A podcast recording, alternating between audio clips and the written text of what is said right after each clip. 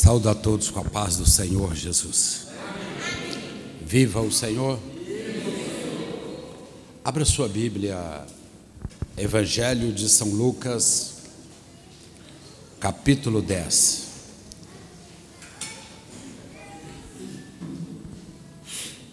Nesta noite vamos descobrir juntos qual é a nossa missão.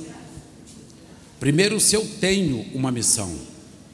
E se eu tenho, qual é a minha missão nessa terra?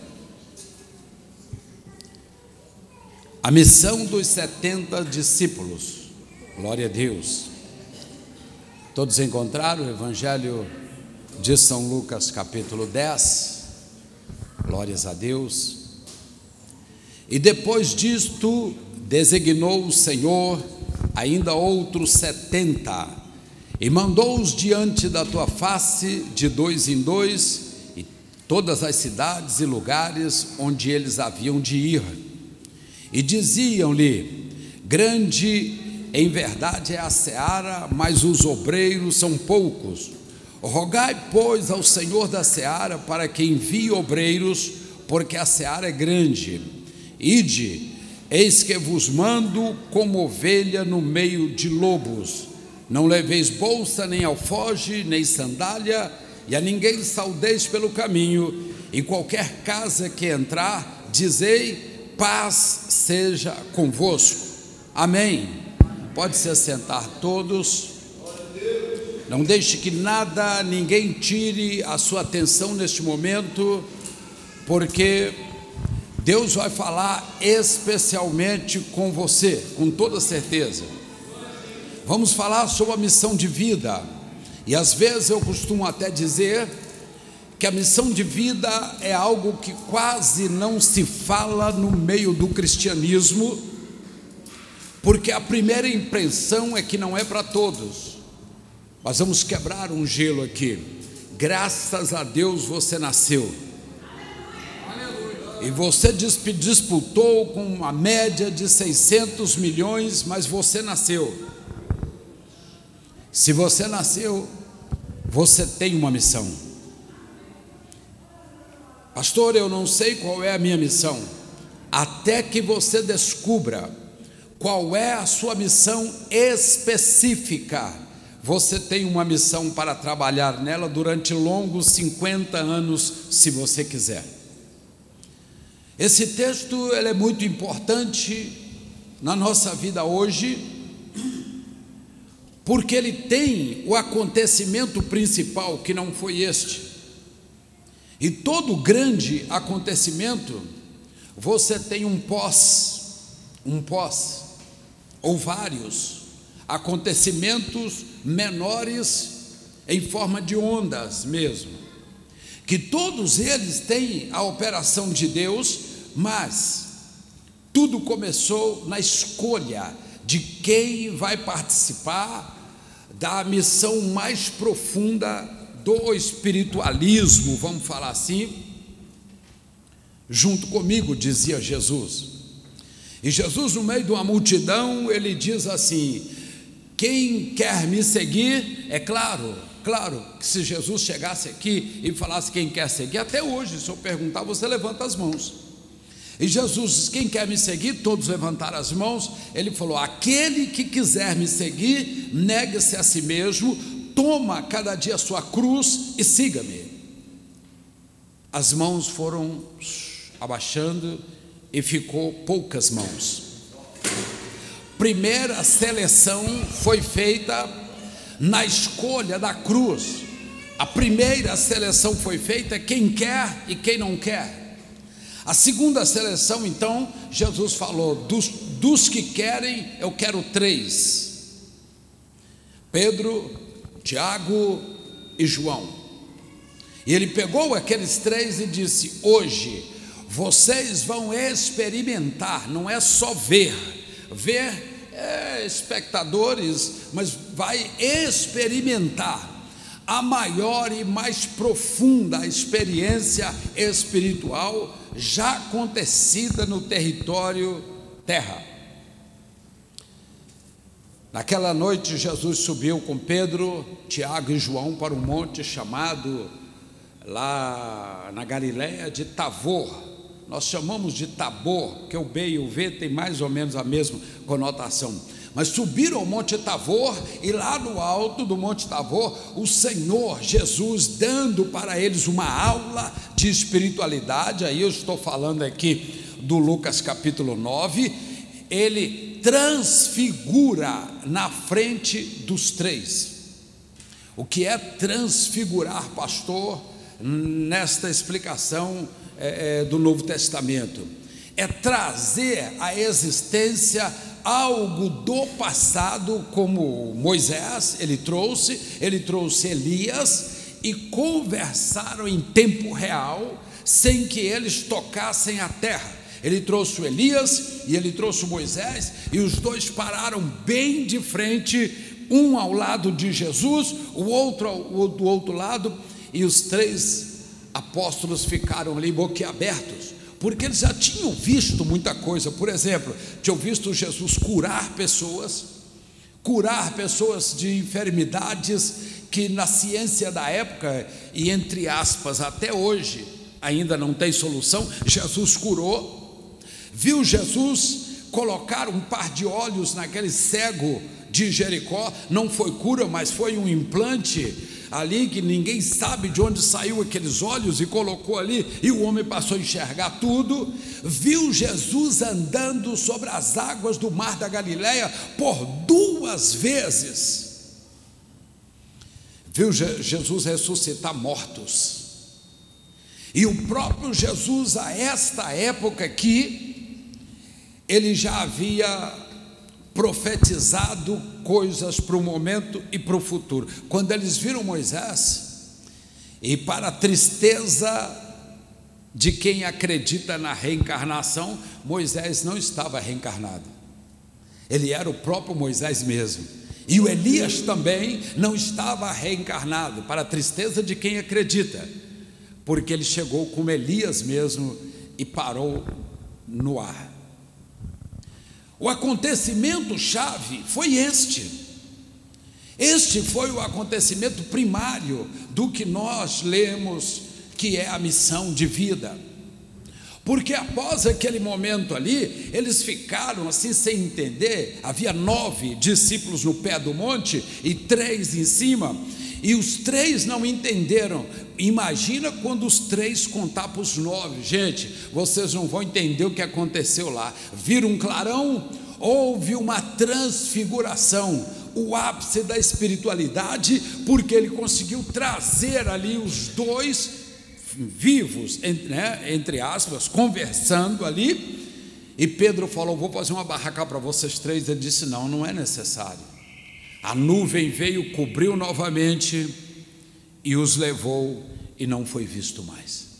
Madrugada que se pudéssemos, com todas as melhores produções dos Hollywoods da vida, não faria de maneira nenhuma algo que pudesse comparar ao que eles assistiram numa distância de 10 metros no alto do Tavor. Por mais que queira retratar, foi assim, foi assim. A gente chega ali naquele monte, a gente tem assim uma sensação diferente, claro, claro, porque ali não é um monte qualquer. Ali você chega, tem uma sensação diferente, mas nada, nada para expressar alguma coisa que possa comparar com o que aconteceu. Diz a Bíblia que quando amanheceu, eles desceram. E quando chegou no sopé do monte, havia uma discussão grande. Discussão, irmão, só serve para perder amigos, tá? perder amigos, perder amizades novas, amizades antigas, e um sair é, é, sem receber nada para lá e o outro sair para cá sem receber nada, só serve para isso. E eles estavam ali esperando, vendo o clarão e falando: não podemos subir, mas eles vão descer. Olha lá, já estão descendo, então, estamos vendo o mato está balançando, eles estão descendo. Quando chegou alguém com espírito, espírito de desarmar festas, sabe aquilo? E fulano chegou, você quer ver? Daqui a pouco tem uma confusão. E tem mesmo. Existem pessoas que são assim e Satanás procura essas pessoas para infiltrar no meio daqueles que estão ordeiros para trazer uma confusão. E levou um homem lá que estava com um filho doente, mas ao invés dele chegar e falar assim: gente, cura o meu filho, ele chegou discutindo situações que eles não estavam aptos a falar. Eu te dou uma dicasinha, eu acho que vai ser bom para você. Todos vocês são profissionais de alguma área. Glória a Deus. Você domina a sua área e não a minha. Eu não domino a sua. Então você pode ser até um doutor na sua área. Se alguém quer discutir com você e quer levar você para um campo neutro, levar você para um campo minado, para poder sentir o prazer de ter derrotado você numa discussão, traz ele para o seu campo, onde você domina. Isso, isso mesmo. Traz ele para o seu campo profissional e dá um nó na situação e sai por cima. Você nunca vai ver o pastor Ralph discutir com alguém questões teológicas, questões espirituais, fora daquilo que eu conheço. De maneira nenhuma. Sabe o que eu digo para você? Vem amanhã tomar um café comigo e a gente conversa. Ah, mas você não vai ficar, irmão, não sou eh, pessoas sofrem de ansiedade por curiosidade. Não tem isso não. Ah, você não gostaria de saber? Ah, sei lá, se de repente é para mim saber, você volta amanhã a gente conversa. Eu não entro em assuntos que eu não domino. Agora, se você conversar e me der chance, eu trago você para dentro do assunto que eu domino, porque aí é o meu campo de trânsito. É isso que nós temos que aprender. Os nove discípulos abençoados oraram a madrugada toda e chegou um lá no meio discutindo situações com ele. Ele era doutor da lei, os nove não era. E de repente chega Jesus. Jesus chegou, fez uma leitura da situação. Em outras palavras, o que é que está acontecendo? E ele disse: Olha, os seus apóstolos não puderam curar o meu filho. O meu filho tem algo que no futuro eles vão chamar de esquizofrenia. Que no futuro vão dizer que ele tem um problema mental. No futuro, quando visitar um consultório de um psiquiatra, ele vai sair com três, quatro remedinhos, porque é mais ou menos isso que ele tem, Jesus. Ele estava falando que naquela época não tinha essa classificação, mas que o menino tinha um problema sério, e além de um problema sério, ainda tinha um espírito maligno que entrava no corpo dele e jogava ele no fogo, e jogava ele na água. E ele disse: Os teus apóstolos não puderam resolver o problema. Por quê? Porque se infiltrou em discussão, entrou em assuntos que não era deles e minou a força deles, tirou a força. Um homem sem força, ele é dominado, a Bíblia diz isso. Jesus olhou e falou: traz ele aqui. Fez o um milagre com ele ali. O rapaz saiu, o pai saiu, e ficaram olhando para ele, e os apóstolos ficam um olhando para o outro. Os que viram aquele momento espiritual não teve nem campo para começar a contar a bênção. Já queriam contar, mas o clima não, não, não foi pronto. E Jesus olhou para eles e falou: Homens que têm pouca fé, ó oh, geração, geração que precisa de ver o milagre, ó oh, geração incrédula, até quando? Jesus saiu dali e falou sobre o reino de Deus para eles, que o reino de Deus ele é tomado pela força, mas não pela força física. Depois os discípulos falaram, Senhor, mas aquele grupo que saiu daqui está falando lá, podemos chegar lá e calar eles. Jesus falou: não, quem não é contra nós é por nós, deixa eles falar. E diz o Senhor: naquele momento surgiu a vontade de ir para Jerusalém. Eles estavam na Galiléia, separava mais ou menos de 80 a 100 quilômetros, dependendo do local. E Jesus teve a vontade: eu tenho que ir para Jerusalém. Quando foi que aconteceu tudo isso, pastor? Após a ressurreição de Cristo. Eu quero que você vá comigo na crença dos patriarcas, na crença dos profetas do passado. Todos eles pregaram toda a sua vida e escreveram também profetizando que nasceria um, e este um colocaria um ponto final em algumas coisas e resolveria o problema que estava acontecendo na época.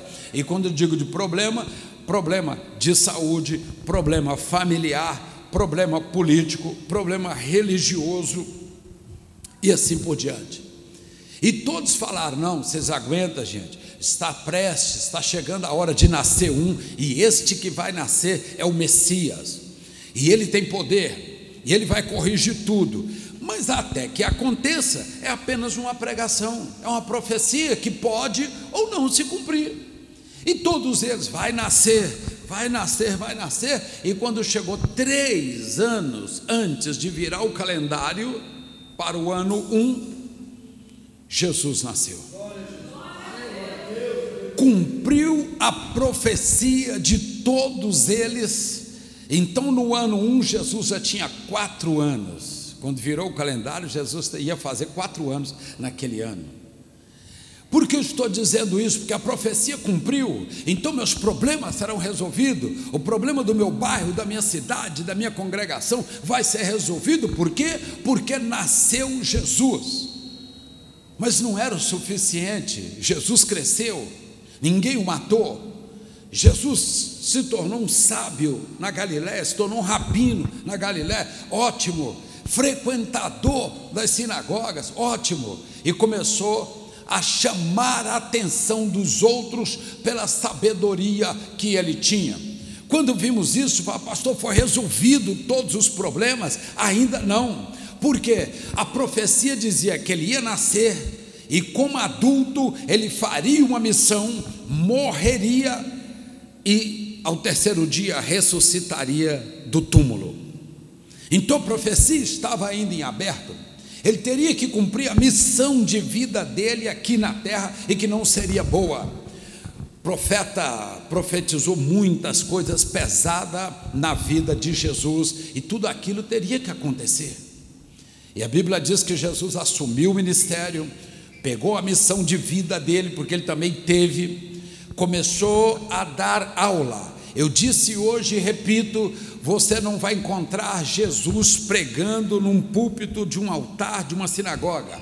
Jesus não fez uma pregação nem na rua, não fez pregação nem dentro da sinagoga e nem no templo. Jesus dava estudo, estudo. Sentam todos aí, vamos ensinar aqui agora a lei, vamos ensinar as tradições vamos ensinar a lei civil, quer dizer, ele dava aula, ele não era pregador como nós fazemos hoje nesse, nesse estilo de um na frente e todos ouvindo. Não, não era assim.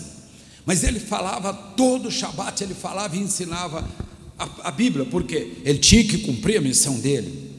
Acabou o tempo, foi para a cruz como um cordeiro, não abriu a boca, como Isaías disse, capítulo 53, como ovelha muda foi levado perante aqueles que tosquia e ele não abriu a boca, e ele foi levado até ali, aceitou a morte, foi sepultado na cova de José de Arimateia, e ao terceiro dia, para a vergonha de todos aqueles que o condenavam, ele levantou do túmulo.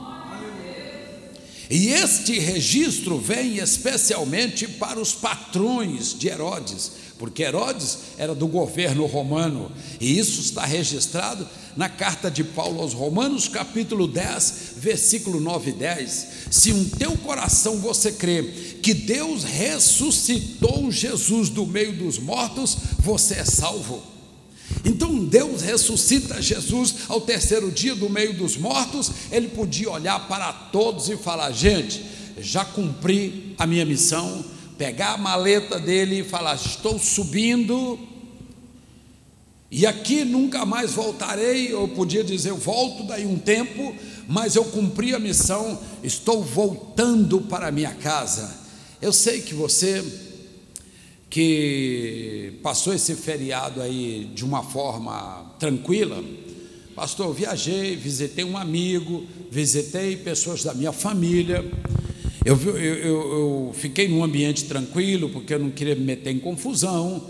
a festa é do demônio, o que, que eu vou fazer na festa do demônio? Então eu aproveitei para visitar a família, visitar amigos, ótimo, foi ótimo, muito bom. Mas eu sei qual foi a melhor, melhor parte do seu feriado, eu sei. Se você ainda está em trânsito, você não está na melhor parte do seu feriado. Porque toda viagem, a melhor parte é, é quando você está voltando para casa, sim ou não? Sim ou não? Ou o pastor foi num lugar bonito demais, só precisava de ver. Nossa, pastor, só tinha gente assim, ótimo. Mas qual a melhor parte? Quando você está voltando para sua casa. É a melhor parte da viagem. E Jesus veio, nasceu 33 anos aqui, morreu, ressuscitou. A melhor parte da viagem estava chegando agora, porque ele já tinha o direito de ir embora, porque já cumpriu a missão. Pegar a maleta e falar, gente, estou indo para a casa do pai, porque lá não tem essas confusões que vocês têm aqui, porque lá não tem essa disputa que tem aqui na terra. Estou indo para a casa do meu pai. Jesus deu uma olhada assim, chamou 70 pessoas. Estou no texto que eu li. Chamou 70 pessoas. Fez 35 pares de pessoas ele falou: Eu vou para Jerusalém, e mandou-os à frente dele, e eles chegaram em Samaria e disseram: Precisamos de comida e pousada, quanto custa para uma noite? Eles olharam para Jesus assim, falou: Aquele cabeludo também? É? Aquele barbudão? Aquele moreno lá? É ele? Também vai? Não, não, não tem comida e nem tem lugar de dormir para vocês. Vocês têm cara de quem vai para Jerusalém, eu não vou servir vocês. Quando você vê de vez em quando esses micros conflitos, estou sendo muito bom, não estou? Esses conflitos que tem lá em cima, judeus, palestinos, árabes, e que ninguém explica aquilo, ah, foi por causa, não, não, não, nada por causa daquilo que a mídia mostra. Isso já tem 4 mil, quase 5 mil anos que eles brigam o tempo todo e não vai acabar nunca, vai acabar só no Apocalipse, que a Bíblia diz. Então tem que brigar mesmo, tem que brigar mesmo.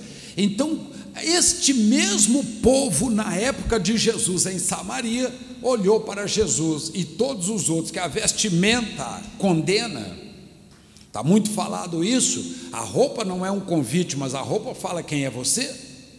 Não é verdade?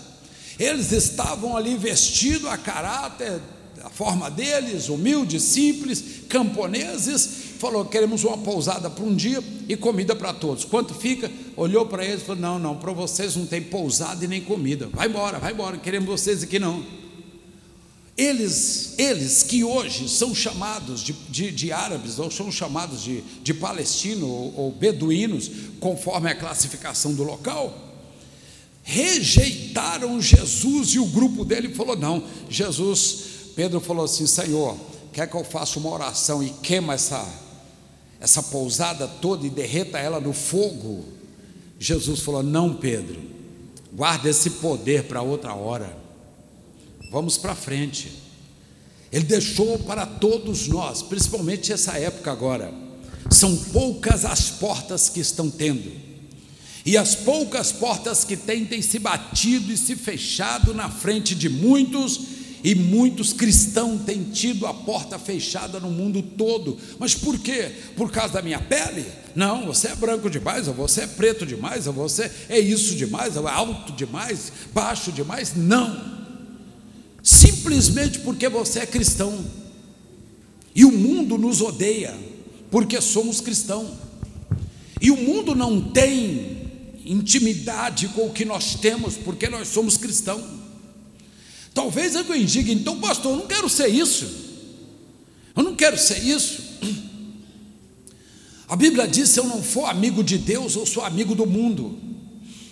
E o mundo jaz no maligno. Eu tenho que é uma escolha que eu tenho que fazer. Então eu prefiro ser amigo de Deus nesse aspecto. Jesus falou: "Não, não, bora para frente". Ele estava dizendo: "Fechou uma porta para você? Fechou? Outra se abrirá". Fechou para você? outra se abrirá. Não tem problema. Talvez eu estou falando com você que você teve uma porta batida na sua frente nesses dias, por exemplo, e não há explicação no profissionalismo para essa porta ter fechado para você. O mercado está absolvendo, não há mão de obra. E você tem tudo, e a porta bateu na sua frente e você não tem explicação. Então tem essa explicação agora, porque você é cristão. Não é que o cristão não tem chance, ele tem.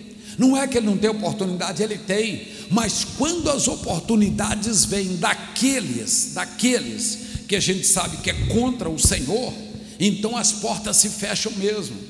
Mas Jesus falou: Não, Pedro, não, não discute, não, bora para frente e terá outras portas na frente.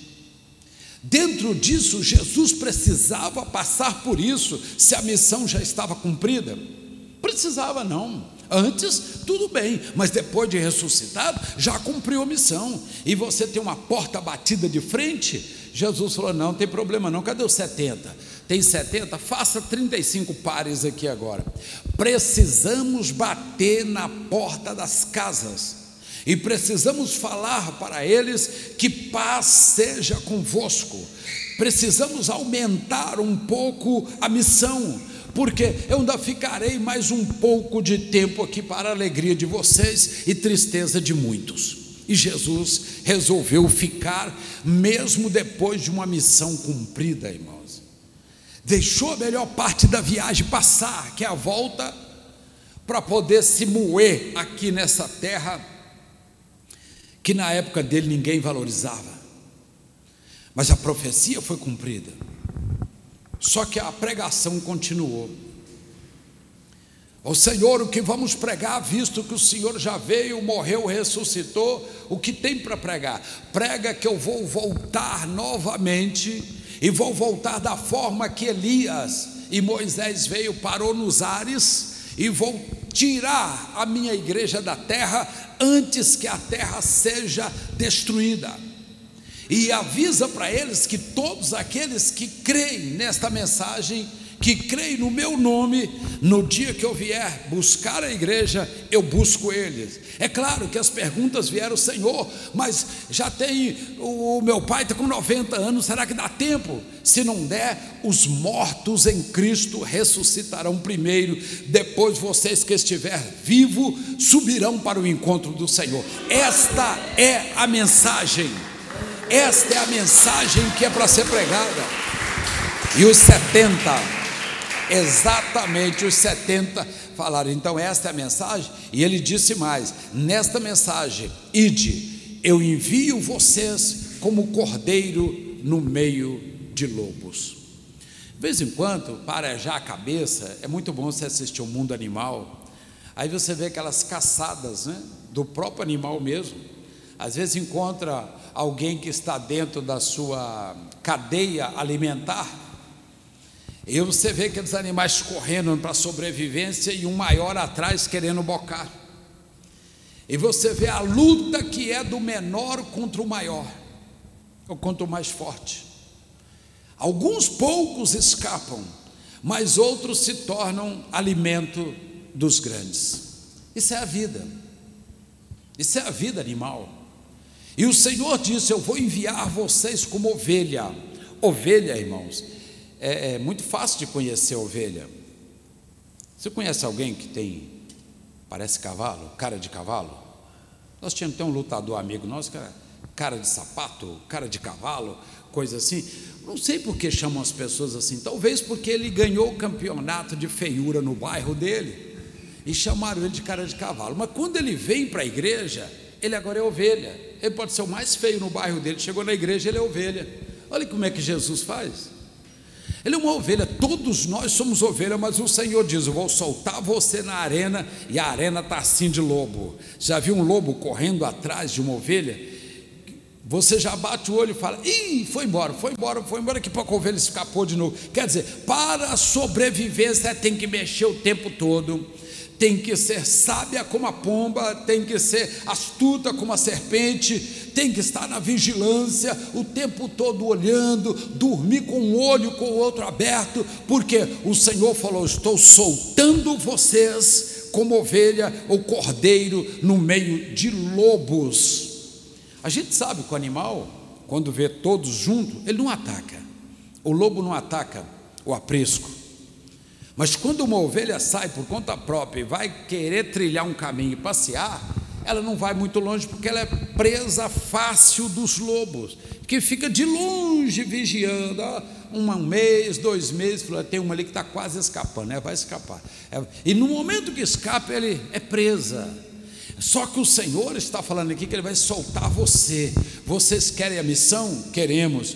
Vão ser ovelha no meio dos lobos, vão ter que se virar para poder não virar comida do mais forte ou do maior. E tem uma coisa, não leve nada não, leve, não leve bolsa, não leve alfoge, não leve sandália de sobra, a ninguém saudeis, quer dizer, não perca o foco, vai e faça o que vocês têm que fazer, e em qualquer casa que entrar, diga, paz esteja nesta casa, espere o resultado, se tiver alguém lá dentro que tem paz, a paz permanece na casa para todos, mas se não tiver, essa paz volta sobre vocês novamente. Olha para você ver que palavra. Olha que palavra. Bate numa casa e diga: paz seja convosco. Não, aqui nós não somos de paz, não, meu irmão. Sai fora com essa paz. Então a paz volta para você. Mas se um da casa for de paz, a paz permanecerá sobre todos da casa. Sabe o que você está vendo escrito nisso que eu estou falando? Êxodo capítulo 12 o sacrifício da Páscoa, mata um cordeiro, disse Deus a Moisés, e este cordeiro será pelo número dos moradores da casa.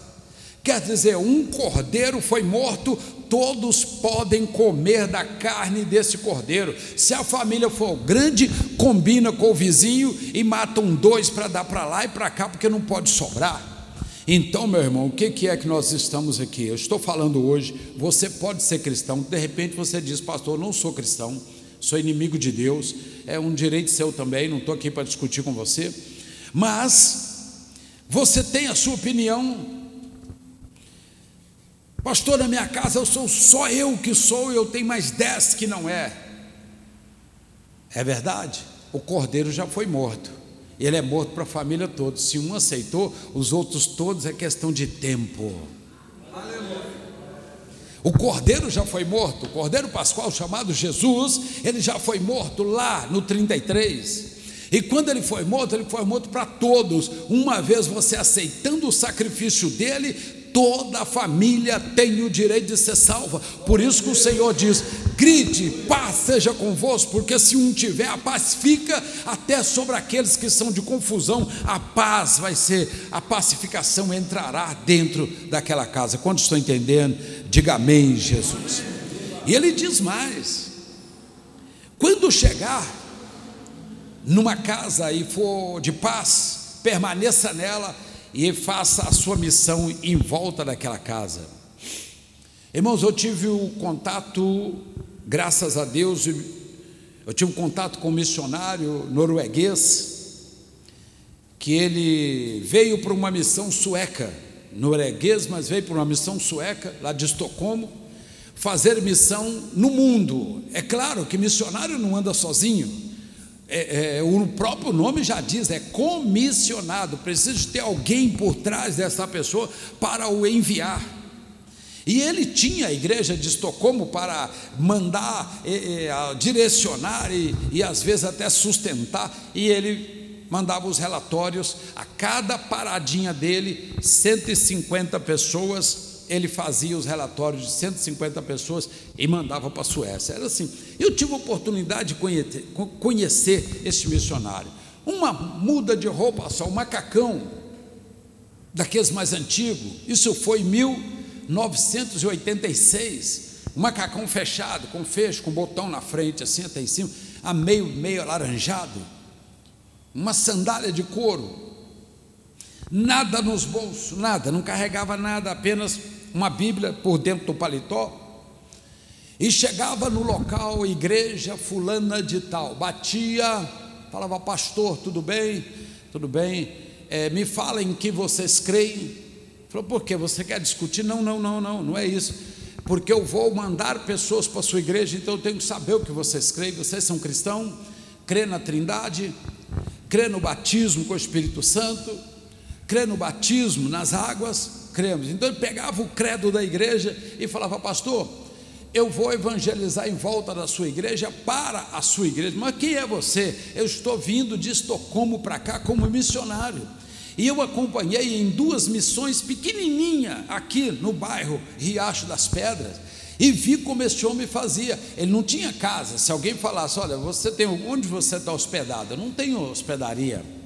Às vezes eu encosto num local, fico por ali, encosto no outro, minha pasta de relatório está aqui nas costas aqui sou missionário. Ah, não, então dorme na minha casa. Tem alguma coisa que eu dormir na Não, não tem. Eu não posso é ficar mudando. Eu quero ficar aqui uns 10 dias nesse bairro.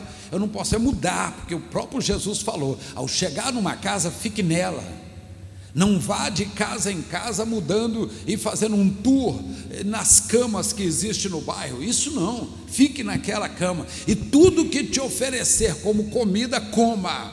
Não rejeita nada no sentido, ah, não, isso aqui eu não como, isso aqui eu não como, isso aqui eu não como, isso aqui eu não como. Não, é, come de tudo. E eu tive a oportunidade de andar com ele dois domingos. E eu vi como esse homem fazia, igualzinho está em Lucas capítulo 10. Porque se você não tiver relatório, para nada valeu a sua evangelização. Se você faz um aqui, atravessa a rua, faz o outro, vai lá na praça, faz um, pega um que está aqui e outro ali, para nada serve, tem que ser sequencial. Por isso, ele fazia 150 lugares em volta de onde ele estava, a cada paradinha. E quando eu fiquei sabendo, ele já tinha quase 15 anos que ele estava no trecho, já tinha viajado o mundo quase todo a pé a pé, porque chegou ao Brasil, claro, de avião, mas os trânsitos, às vezes, de um lado para o outro, tudo era marchando mesmo, não tinha pressa, mas tinha que fazer porque ele tinha uma missão. Até o momento não soube quantos anos ficou a mais no Brasil e soube, soube depois que a finalização dele foi lá realmente na Suécia, porque ele recolheu a sua sede. Jesus deu essa aula para falar para mim e para você que se você nasceu, e graças a Deus porque você nasceu, você tem uma missão. E muitos aqui sofrem, passa por privações, provações, dificuldades desnecessárias, situações adversas que não era para você, uma vez você sendo cristão. Por que passa tudo isso? Porque você não faz a sua missão. Pastor, eu tenho, Todos têm, desde que você nasceu, e graças a Deus por isso, você tem uma missão.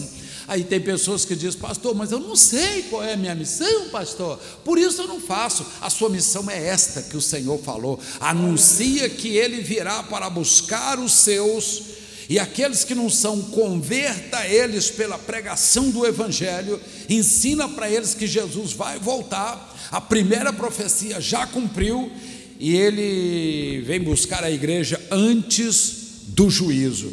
Esta é a mensagem. Não tem outra mensagem, pastor. A primária é esta, e eu disse, vai provocar ondas, virão outras mensagens, mas a principal é esta. Quantos estão entendendo? Amém. Pastor, eu tenho missão, todos nós temos.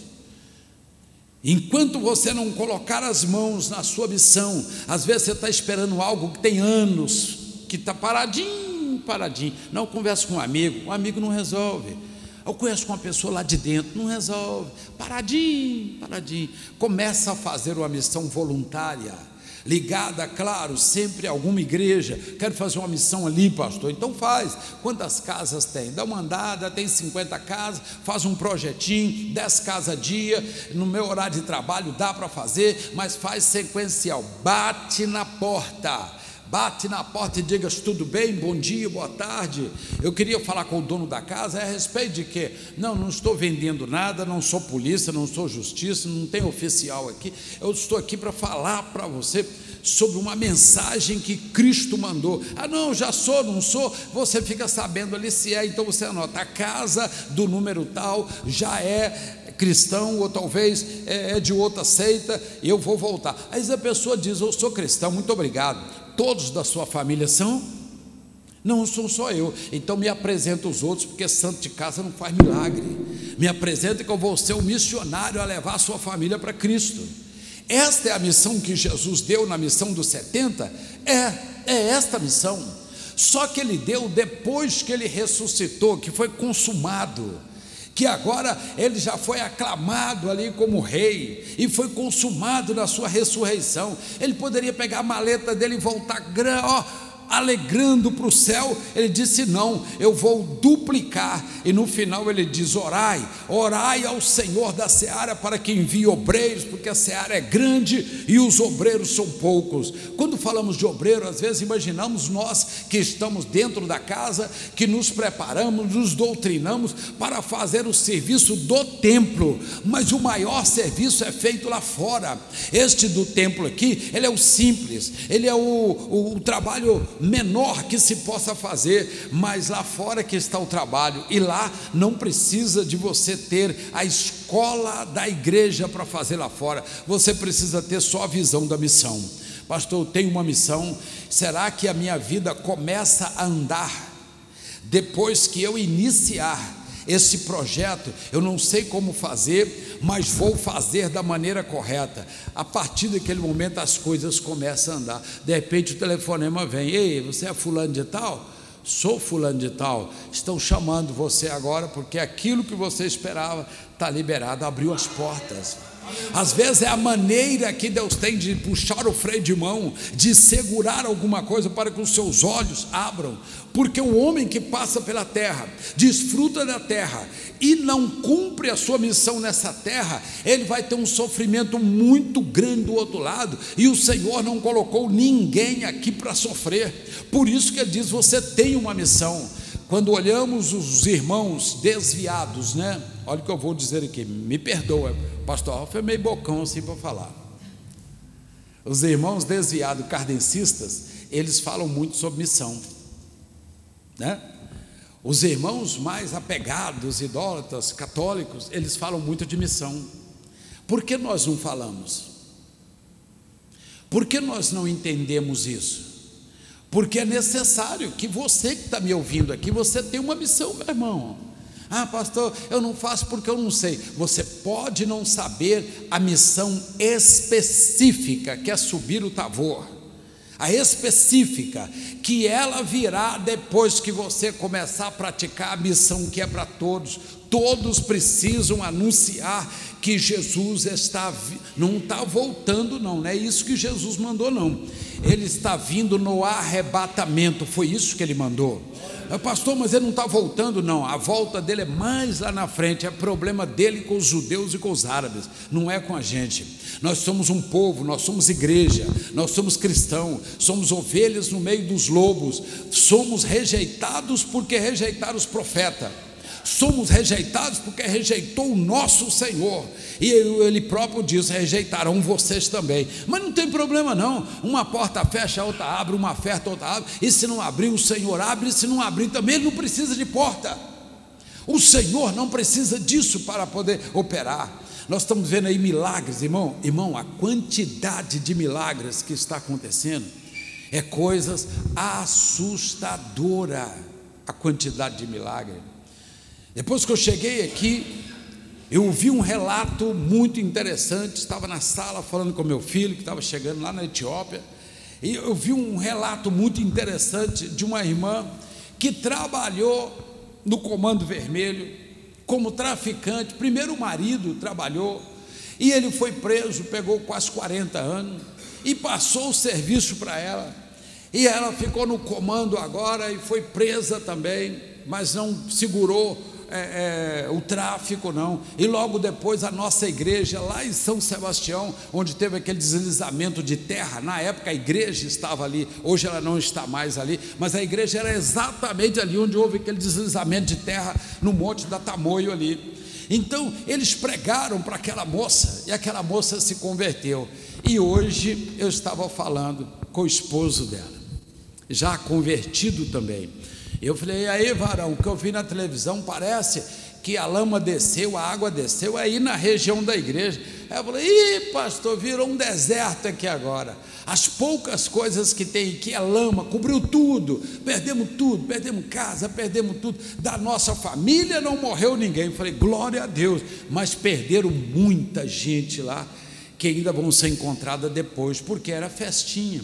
Quem sabe esta pessoa que estava nas festinhas ali pensava: na quarta-feira eu vou à paróquia, o padre vai esfregar um carvão em formato de cruz na minha testa, eu estou purificado, limpíssimo, prontinho para a próxima. Mas não deu tempo, a lama veio e cobriu, morreu. Por isso que o segredo do tempo é agora. O segredo do tempo é agora. O amanhã não pertence a nós.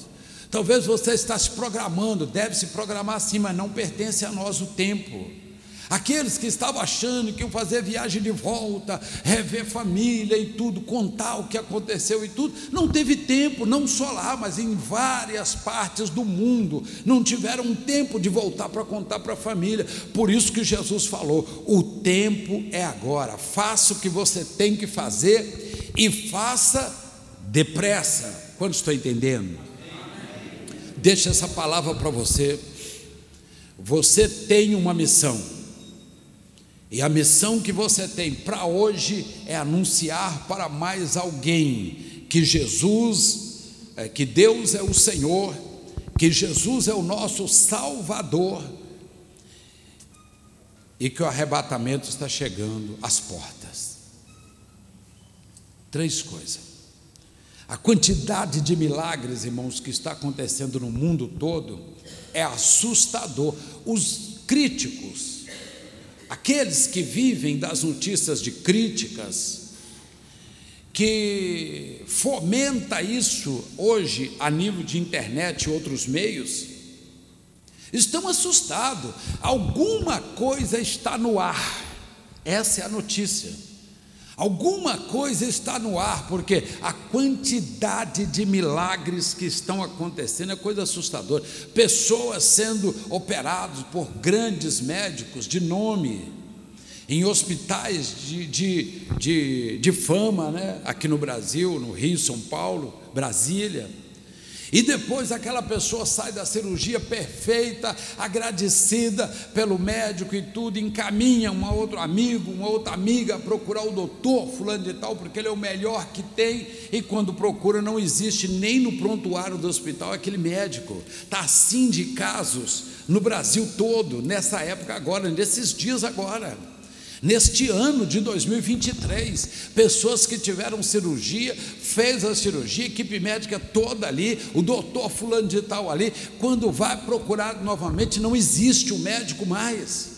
Porque nunca existiu aquele médico, aquele nome ali. Talvez ele está lá dentro da instituição, numa sala, numa outra sala de cirurgia, fazendo a cirurgia com outro nome.